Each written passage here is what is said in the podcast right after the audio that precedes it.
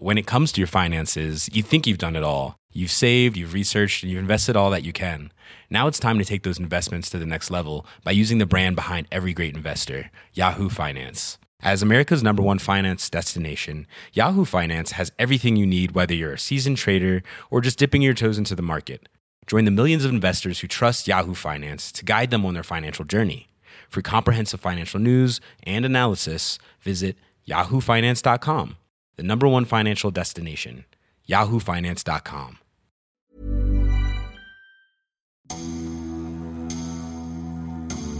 Le 31 décembre 1988, Chicago recevait Philadelphie pour un match de play-off sous haute tension en raison du passif entre les deux entraîneurs, Mike Ditka et Buddy Ryan.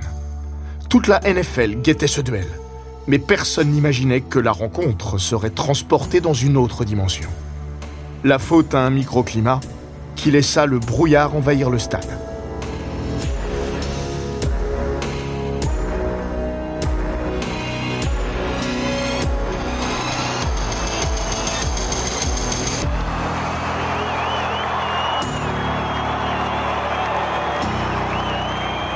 Bienvenue dans les grands récits d'Eurosport.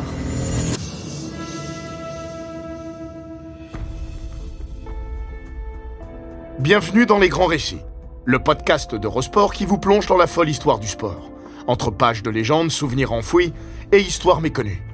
Dans l'épisode d'aujourd'hui, nous basculerons dans les années 80 pour assister à un match hors du commun.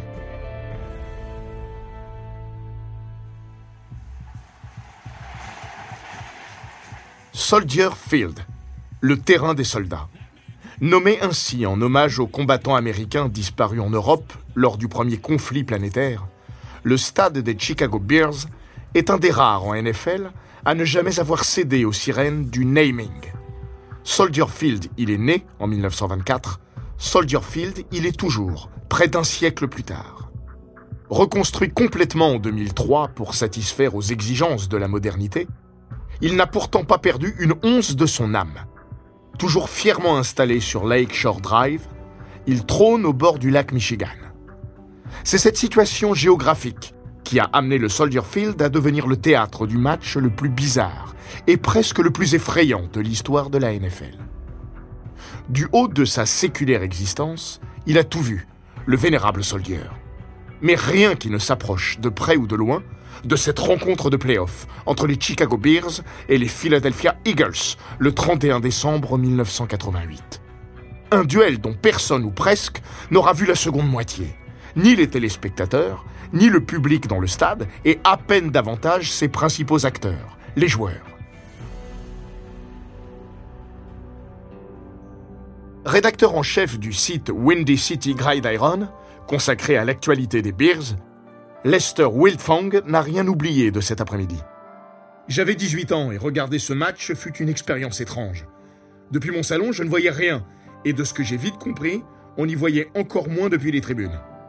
Un contexte surréaliste, digne de la quatrième dimension ou d'un film à la John Carpenter, provoqué par un phénomène météorologique sur lequel nous reviendrons plus loin, et qui vaudra à ce match son nom pour l'éternité, le Fog Bowl. Mais pour les plus accros à une forme de mysticisme, rien n'arrive par hasard. Si Dame Nature a choisi en ce jour de réveillon de se mêler de ce qui a priori ne la regardait pas, c'est peut-être parce que ce match était, avant même d'être enveloppé par le brouillard, nappé d'une atmosphère très particulière, tendue comme rarement, en raison du passif entre deux hommes. Au moins autant qu'une confrontation entre deux équipes, ce Bears Eagles marque en effet les retrouvailles de deux entraîneurs qui nourrissent l'un pour l'autre une puissante détestation. Deux head coaches, dont le mariage de raison les aura menés conjointement vers les sommets, mais dont le divorce a laissé des traces d'amertume, et même de haine, avec, comme dans beaucoup de séparations, des enfants déchirés au milieu. Mike Ditka may become the next head coach of the Chicago Bears. It is definite they're going to change. Nous sommes à Chicago, en 1982. Depuis le début de l'ère moderne de la NFL, celle du Super Bowl, 15 ans plus tôt, les Bears n'ont fait que de la figuration. Deux petites apparitions en playoff, pour deux défaites. George Halas souhaite donner un coup de fouet à sa franchise. À 87 ans, il est une figure légendaire des Bears, dont il a été le joueur puis l'entraîneur avant d'en devenir le propriétaire. Pour prendre les rênes de l'équipe, il va chercher un autre ancien de la maison, Mike Ditka. Iron Mike, leader charismatique et sanguin, devant lesquels les joueurs ne bronchent pas, annonce la couleur. Chicago gagnera le Super Bowl dans les trois ans. Il ne se trompera que d'une seule année.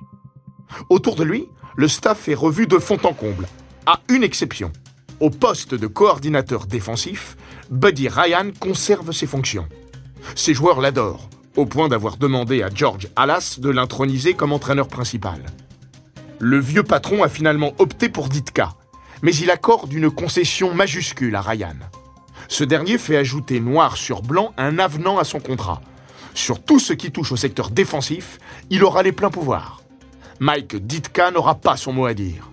Choix des joueurs, de ses propres assistants, mise en place de la stratégie, Ryan sera seul maître à bord de la défense. Selon Ted Plumb, membre du staff offensif de Chicago, Alas lui a donné tout ce qu'il voulait. Un cas de figure rarissime, qui crée de facto une sorte de poste de head coach bis et rendra très vite la situation intenable. Entre Ditka et Ryan débute alors une cohabitation d'autant plus sulfureuse que les deux possèdent, selon leur propre aveu commun, un caractère de merde. Le compromis n'est pas dans leur nature et la disparition de George Halas en 1983 n'arrange rien. Fort des prérogatives nées de son nouveau contrat en béton armé, Ryan joue volontiers la provocation. Le vieux m'a recruté avant de le recruter. J'ai donné des ordres toute ma vie. Il ne m'en a jamais donné. Lors des réunions consacrées à la défense, la porte est fermée à double tour. Ditka a interdiction formelle d'entrer dans la salle. Lester Wiltfong témoigne La rivalité entre les deux était réelle. Ryan n'aimait pas Ditka, et Ditka semblait en vouloir à Ryan de jouir de tels pouvoirs. Ils se sont détestés tout au long de leur collaboration. La guerre verbale entre les deux par médias interposés n'a jamais cessé.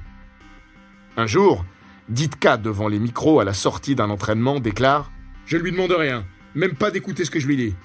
Dans le documentaire de NFL Films, consacré au Fogball, l'ancien défenseur des Bears, Todd Bell, juge que Mike voulait le contrôle de la défense, et il a essayé de retourner certains joueurs contre Buddy. Mais Buddy a gagné cette guerre-là. Pourtant, ce climat délétère ne va jamais nuire aux performances de l'équipe. Parce que ces Bears sont forts, très forts. En attaque, ils ont stabilisé le poste de quarterback en draftant en 1982 Jim McMahon, le punk aux lunettes noires et au bandeau. Le running back Walter Payton reste quant à lui un des meilleurs coureurs du pays.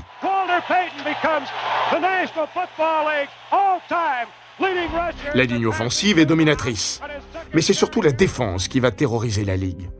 Buddy Ryan peaufine le novateur système qu'il a inventé, la 46 Defense, qui mise avant tout sur la pression imposée au quarterback adverse. Mike Ditka n'en est pas un grand adepte, mais il ne peut rien y faire. En trois ans, la défense des Bears devient la meilleure de la NFL. Au-delà de la stratégie, elle regorge d'individualités de grand talent. Dan Hampton, Steve McMichael, Richard Dent, William Perry, alias The Refrigerator, Otis Wilson, Wilbur Marshall, Dave Dwerson et surtout Mike Singletary, linebacker hors norme, clé de voûte de cette escouade royale. Aujourd'hui encore, cette défense reste considérée comme la meilleure de tous les temps. Après avoir échoué aux portes du Super Bowl lors de la saison 1984, les Bears mettent dans le mille un an plus tard. Lors de la saison régulière, ils remportent 15 de leurs 16 matchs. La victoire est l'antidote au virus du conflit qui ronge le staff. Mais leur unique défaite, à Miami, provoque l'explosion de la cocotte minute en ébullition. Une fois n'est pas coutume, Chicago boit la tasse en défense face aux Dolphins de Dan Marino. À la mi-temps, Mike Ditka suggère des ajustements défensifs. Il aurait appuyé sur le bouton de l'arme nucléaire que la déflagration n'aurait pas été plus forte. Le coach plaidera Je voulais juste savoir ce qu'on foutait en défense, parce que ça ne rimait vraiment à rien. 30 ans après, Dan Hampton en rigolait encore. Ditka avait raison. Marino était le premier à exploiter notre défense 46. Et il aurait fallu s'adapter. Mais Buddy lui a dit Non, non, non, non, tu ne me dis pas comment m'occuper de ma défense. Les voilà nez à nez dans le vestiaire. Ditka, qui se retient depuis trois ans, est sur le point de casser la gueule à son coordinateur. Ils devront s'y mettre à trois pour le retenir. Aujourd'hui, Ditka sourit. Il y a eu un peu de bousculade. Mais pour Dave Duerson, c'était assez triste à voir. En dehors de cet accrochage, l'attelage d'Itka Ryan avance tant bien que mal jusqu'au Super Bowl, que Chicago va survoler en mettant en pièces les New England Patriots, 46 à 10. Auparavant, ils avaient accompli un exploit inédit, atteindre le Super Bowl sans concéder un seul point en playoff. 21-0 contre les Giants, 24-0 contre les Rams, 10 points au total sur la route du titre. Du jamais vu. C'est l'heure de gloire des Bears. Leur premier Super Bowl. Et, à ce jour, le seul. De ce triomphe vécu chacun de son côté, reste une image forte, révélatrice de la fracture entre Buddy Ryan et Mike Ditka. À la fin du match, tous deux sont portés en triomphe. Le premier par l'ensemble de sa défense, le second par le reste de l'équipe. La division jusqu'au bout, même dans la victoire. Lester Wiltfong explique que les membres de la défense adoraient Buddy Ryan, et ils savaient qu'il était sur le départ. C'est pour ça qu'ils ont tenu à lui rendre hommage après le Super Bowl. La rumeur avait commencé à circuler les jours précédant la grande finale. Ryan, sans doute frustré de ne jamais avoir eu le poste d'entraîneur principal, a cédé aux sirènes de Philadelphie. À 55 ans, il tient enfin son premier poste de head coach. C'est la fin du mariage forcé entre Mike Ditka et Buddy Ryan. Sur la note la plus positive qui soit. Une fois acté le départ de celui qui lui a pourri la vie durant quatre saisons, Ditka se lâche. Je ne suis pas satisfait qu'il soit parti. Je suis ravi. Malgré quelques pics, le moustachu s'était plutôt retenu. Désormais, il vide son sac. Et c'est violent. Pêle-mêle, il accuse Ryan d'avoir sans cesse tiré la couverture à lui, de marcher au favoritisme plutôt qu'au mérite pour choisir ses joueurs, et plus généralement, d'être bouffé par la jalousie. Je pense qu'il était hostile envers moi parce qu'il voulait ma place. Nous ne serons jamais potes. Il ne m'aime pas. Moi, c'est pas que je l'aime pas, c'est juste que j'ai aucune raison de l'aimer. Pour les défenseurs des Bears, le départ de Ryan constitue une déchirure. Certains le vivent comme une trahison. For me, when he left, I, I felt a little bit betrayed. Beaucoup pleurent. Tous le regrettent. Ils se sentent orphelins, presque au sens littéral du terme, car il était bien plus qu'un coach à leurs yeux. Le safety Gary Fensick, dans Sports Illustrated, avant le début de la saison suivante, se confie. Nous étions ses enfants. Ce que nous avons vécu avec lui était unique, mais c'est terminé. On ne connaîtra jamais quelque chose de comparable. Ces meetings, c'était magnifique. Dan Hampton allongé par terre, l'odeur de la vieille pipe de Buddy et ses crises de rire permanentes. Quand on sortait de la salle, on croisait les gars de l'attaque, qui venaient de faire leur débrief eux aussi. Ils nous disaient Putain, mais pourquoi vous vous marrez tout le temps? C'est aussi cet état d'esprit et de corps que les joueurs de la défense ont perdu avec l'éloignement de Buddy Ryan. Avec son successeur, Vince Tobin, ils ont tout de suite senti la différence. Comme le raconte Fensick. Lors de la première réunion, Otis Wilson a mis les pieds sur la table, comme il le faisait toujours. Vince l'a regardé et lui a dit de les enlever illico. C'est un bon coach, mais tout est différent maintenant. Le hasard veut que dès le deuxième match de la saison 1986, Buddy Ryan revienne à Chicago avec Philadelphie. La boîte à sarcasme reste grande ouverte. Les Bears n'ont aucune chance de conserver leur titre. C'est toujours compliqué pour le tenant. Puis trop de choses ont changé. En d'autres termes, je suis parti. Vous ne pouvez plus gagner. Mike Ditka refuse d'attiser ce feu-là même s'il n'est pas loin de sous-entendre que son ancien ennemi, devenu rival, aurait besoin de se faire soigner. Écoutez les gars, désolé mais j'ai pas de diplôme de psychiatrie. Alors si vous voulez parler football, on peut. Le reste ne m'intéresse pas.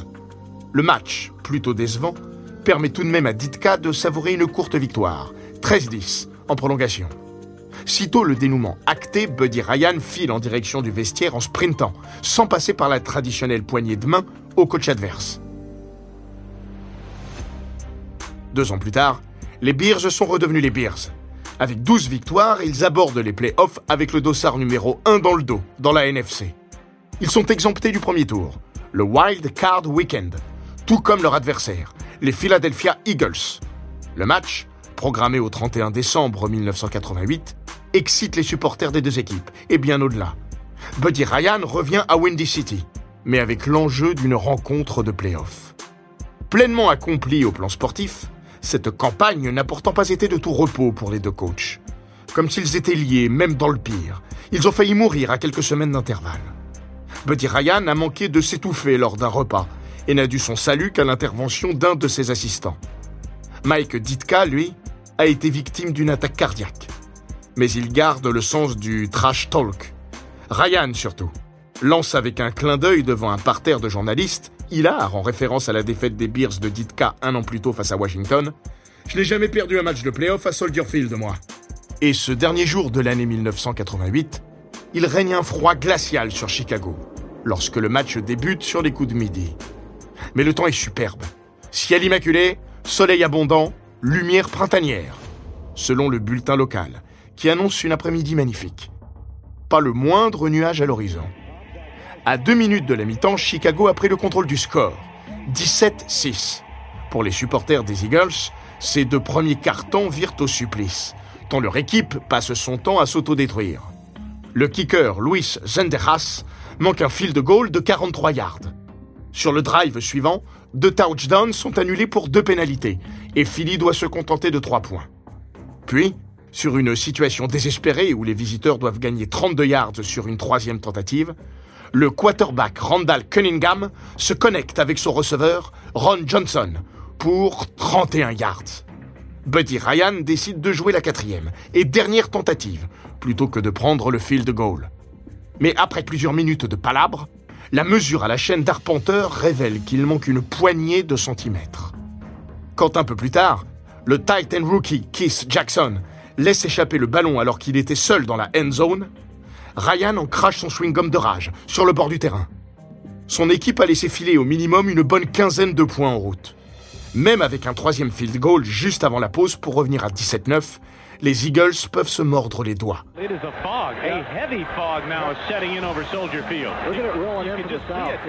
Mais à ce moment-là, le tableau d'affichage n'est plus au centre de l'attention. Dans les deux dernières minutes du deuxième quart-temps, Soldier Field a basculé dans un monde à part. En quelques secondes à peine, un linceul gris a recouvert le stade. Eh, c'est bizarre, dit le quarterback Randall Cunningham à un de ses coéquipiers. Les nuages nous tombent dessus. C'est quoi ce délire? Au fil des années et des souvenirs, tous les témoignages des joueurs convergeront vers la même sensation, oscillant entre incompréhension et, disons-le, une certaine forme de peur. Dan Hampton disait quand j'ai vu le brouillard déferler, j'ai ressenti quelque chose de très étrange. J'en ai la chair de poule, rien qu'en y repensant. Et Jim McMahon? Je m'attendais à ce que certains joueurs se transforment en zombies. Puis Seth Joyer? Le plus impressionnant, c'est la vitesse à laquelle tout ça est arrivé, comme si c'était pas un phénomène naturel. Pour sa part, Mike Ditka avoue C'est le truc le plus étrange que j'ai vu dans ma vie. On avait l'impression que quelqu'un avait pris une couverture géante et l'avait posée sur le stade. C'était flippant. Tout s'est passé si vite qu'il n'a pas fallu davantage que le temps d'une page de publicité sur CBS pour que le grand bleu disparaisse du ciel de Chicago. Durant ces 90 secondes, Vern Lundquist a posé le nez sur ses fiches pour éplucher les stats, quand il entend son consultant Terry Bradshaw hurler ⁇ Nom de Dieu, qu'est-ce que c'est que ce bordel ?⁇ Lorsque le commentateur vedette de la chaîne relève la tête, il peine à croire ce qu'il voit, ou ce qu'il ne voit plus au point de se méprendre sur l'origine du phénomène à la reprise d'antenne. Je ne sais pas si c'est de la fumée ou du brouillard. Bradshaw réplique Ce n'est pas de la fumée, c'est du brouillard. Il faut comprendre Lundquist. Personne n'avait annoncé de brouillard. D'où ces doutes D'ailleurs, Mike Tomzak, le quarterback des Bears dans cette première mi-temps, avant de sortir sur blessure, avouera que sa première réaction a été de penser que le parking géant situé à côté du stade était en feu ce n'est pas n'importe quel fog qui s'abat sur Soldier Field, mais un brouillard très particulier. Un brouillard dit d'advection. Météo France le définit ainsi. Quand une masse d'air chaud et humide présente dans l'atmosphère survole une étendue d'eau dont la température est très fraîche, cet air va naturellement se refroidir. Comme il subsiste des gouttelettes d'eau présentes dans l'atmosphère, celles-ci vont se condenser pour former ces fameux brouillards côtiers ou encore dit brouillard d'advection. Tout un faisceau de facteurs a permis à ce phénomène de s'épanouir ce 31 décembre. L'heure, la température de l'air, celle au bord du terrain dans la cuvette de Soldier Field, et celle des eaux du lac Michigan, Mais c'est une petite bise, inattendue, qui a servi de détonateur. En expulsant en hauteur l'air glacial du lac vers celui moins froid qui règne en bordure de la ville, elle a permis la création de ce brouillard aussi épais que soudain. Il s'en est pourtant fallu de très peu que la météo ne joue aucun rôle dans ce match. Le brouillard ultra localisé n'a concerné qu'une toute petite partie de Chicago. La nappe est venue lécher l'extrémité de la ville, là où se situe Soldier Field. À l'aéroport, on n'a pas enregistré le moindre retard. Et à seulement 400 mètres du stade, le ciel est resté bleu jusqu'à la nuit. Lorsque le match reprend après la pause, la visibilité a encore diminué. Dans le Chicago Tribune, le météorologue Tom Skilling résumera le lendemain que c'est comme si les joueurs avaient évolué au milieu des nuages. Les spectateurs et commentateurs, eux, sont au-dessus de ces nuages, comme coupés de la pelouse. La seconde moitié de la rencontre donne lieu à des scènes cocasses. Verne Lundquist et Terry Bradshaw font ce qu'ils peuvent. Sur leur écran de contrôle, à la lumière des caméras, ils parviennent vaguement à distinguer les numéros des maillots. Mais ils devinent l'action plus qu'ils ne la voient. Les commentaires gaguesques s'enchaînent, comme sur cette course du running back des Bears, Thomas Sanders. Bradshaw se marre. Sanders sur la droite et il disparaît dans le brouillard. Un peu plus tard, Randall Cunningham saqué. Attendez. Non, il a eu le temps de lancer le ballon. Sûrement à quelqu'un. Puis Bradshaw. Quelle réception de. de quelqu'un L'arbitre principal, Jim Tunney, se meut lui aussi en commentateur. Il annonce au micro chacune des actions en détail pour informer le public. 65 000 personnes dans le stade, qui écoutent le match comme à la radio. CBS passe dans les travées. Un spectateur, blasé, dit C'est très décevant. On a vu à peine la moitié du match. Et maintenant, on ne voit plus rien du tout. On ne sait pas ce qui se passe. Et les joueurs dans tout ça Ils évoluent à l'aveugle, dans l'improvisation la plus totale. Randall Cunningham se souvient dans le documentaire de NFL Film Avant le snap, je voyais Singletary devant moi, avec ses yeux si impressionnants. Puis s'il faisait deux pas en arrière, je le voyais plus. Fini. Comme s'il s'était évaporé dans le brouillard. En 2008, pour le 30e anniversaire du Fog Bowl, le même Cunningham, qui terminera avec plus de 400 yards à la passe, mais sera intercepté à trois reprises dans le potage de Soldier Field, résumait Franchement, j'aurais pu lancer le ballon en fermant les yeux ça n'aurait pas changé grand-chose. Si on avait mis 25 joueurs sur le terrain, personne n'aurait rien vu. C'est peut-être ce que nous aurions dû faire d'ailleurs. Dans de telles conditions, difficile pour les attaques de se déployer. Six points seulement seront inscrits dans ce second acte. Un field goal de chaque côté. Chicago s'impose 20 à 12, laissant aux fans des Eagles d'éternels regrets. Journaliste à Philadelphie, où il couvre notamment l'actualité des Eagles, John Stolnis est un supporter de la franchise de Philly depuis toujours. Le fogball est gravé dans mon cerveau d'enfant de 11 ans. Je suis toujours en colère aujourd'hui. J'ai pas de souvenir très précis du match, si ce n'est celui de la colère qui est en moi. C'était la première fois depuis 7 ans que les Eagles étaient en playoff.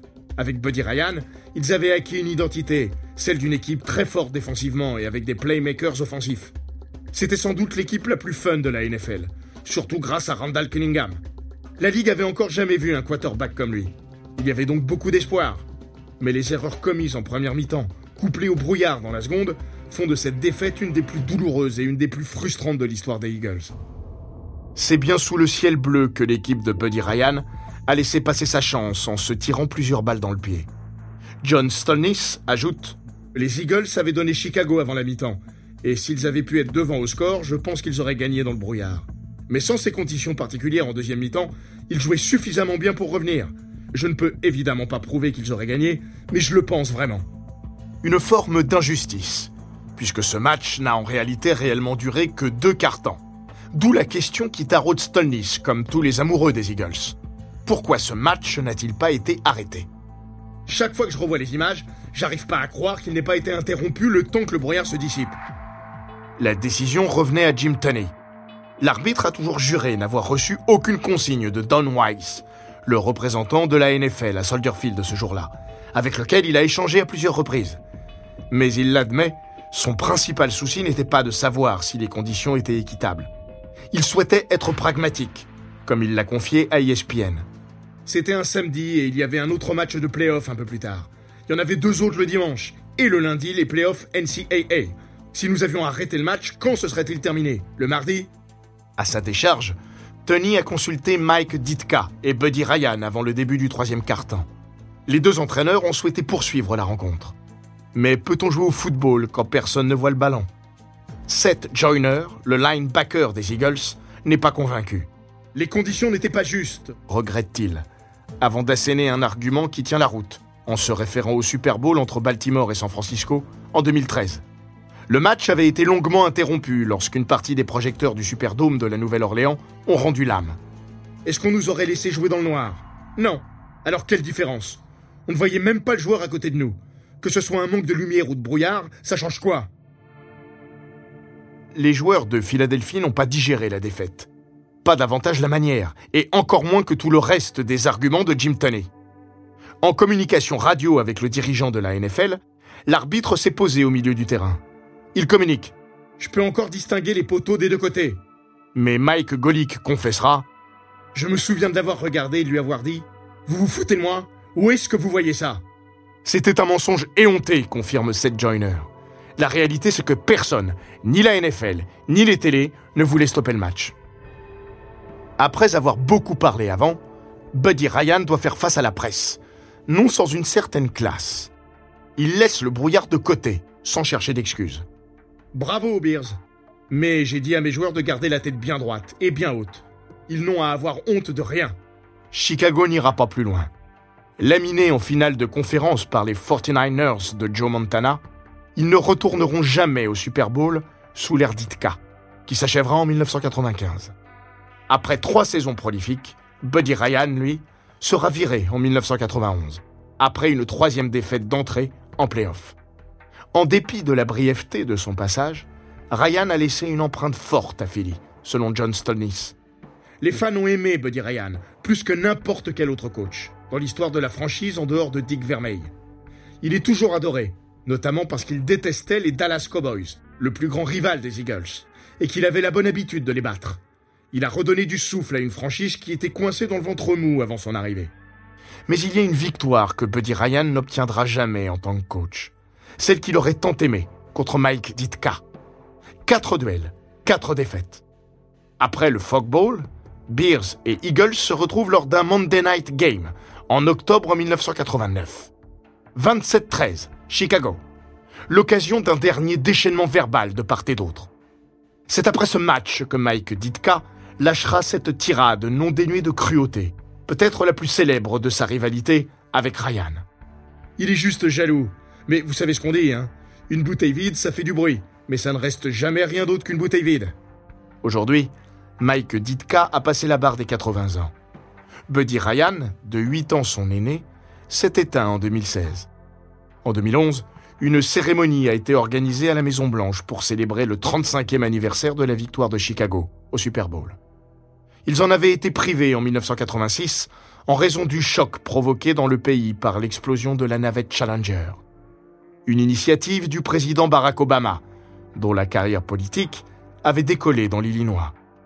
Ditka, qui se définit politiquement comme ultra, ultra, ultra conservateur, n'était pas un grand fan d'Obama, face auquel il avait même failli se présenter pour le siège de sénateur en 2004. Mais Ditka a toujours su faire la part des choses. Ce fut le cas ce jour-là, vis-à-vis d'Obama, mais aussi de Buddy Ryan, un Ryan affaibli, déjà malade, mais visiblement heureux d'être là. Obama plaisantera. La preuve que tout est possible dans la vie. Coach Ditka et Buddy Ryan sont réunis ici aujourd'hui. On verra même, furtivement, Ditka poser une main affectueuse sur l'épaule de son ennemi de toujours. Quelques mois avant sa mort, Mike Ditka rend une visite bien moins publique, chez lui. Il ne s'agissait pas de lui témoigner une amitié qui n'aurait été que factice, mais un respect bien sincère, lui. Est-ce que ça a été simple de travailler avec Buddy? Bordel, non. Mais je ne crois pas que Buddy voulait que tout ça se fasse en douceur, a confié Ditka à sa disparition, avant de lui rendre le plus beau des hommages. Jamais nous n'aurions gagné ce Super Bowl sans Buddy. Nous avions une grande ligne offensive, l'immense Walter Payton, Jim McMahon et de très bons receveurs. Mais nous sommes devenus champions grâce à notre défense. C'est la simple réalité. En voici un autre, que Mike Ditka n'esquive pas. Nous avons tant accompli ensemble. Et nous avons fait ensemble Ce que nous n'avons jamais réussi à faire l'un sans l'autre, c'est quand même que quelque chose avait bien fonctionné. Je suis d'accord avec ça, tranche Lester Wilfog. Ditka avait la personnalité pour coexister avec Ryan. Un leader moins charismatique se serait écroulé devant la présence de Ryan dans le vestiaire. Là, les joueurs respectaient leur deux coachs. Ils sont liés par leur sacre commun au Super Bowl. Mais puisque tout entre eux ne fut que conflit, ils le sont peut-être davantage encore par le Fog Bowl, qui demeure, selon John Stolnis, un des matchs les plus célèbres non seulement de l'histoire des Chicago Bears et des Philadelphia Eagles, mais au-delà de l'histoire de la NFL.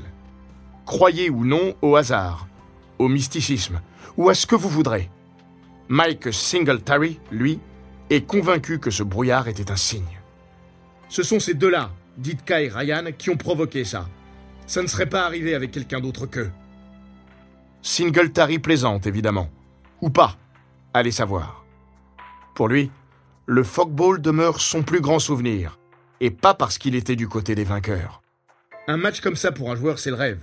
Tu peux faire le pire match de ta vie et sortir du terrain en assurant au coach que tu as joué comme un dieu. Il ne le saura jamais de toute façon. Mais le même mot jaillissait chez lui comme chez les autres pour évoquer ce 31 décembre 1988. Flippant. C'était une expérience surnaturelle. Depuis 33 ans, quiconque passe aux abords du Soldier Field ne peut s'empêcher de guetter l'arrivée du brouillard, même un jour de grand bleu.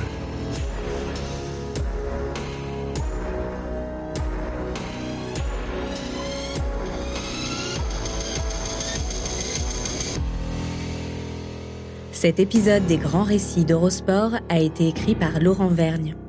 Il est raconté par Florian Bayou, monté par Matteo Benedetto et produit par Bababam. N'hésitez pas à vous abonner, commenter, partager et noter ce podcast sur Apple Podcast, Google Podcast, Castbox, Spotify, Deezer et toutes les plateformes audio.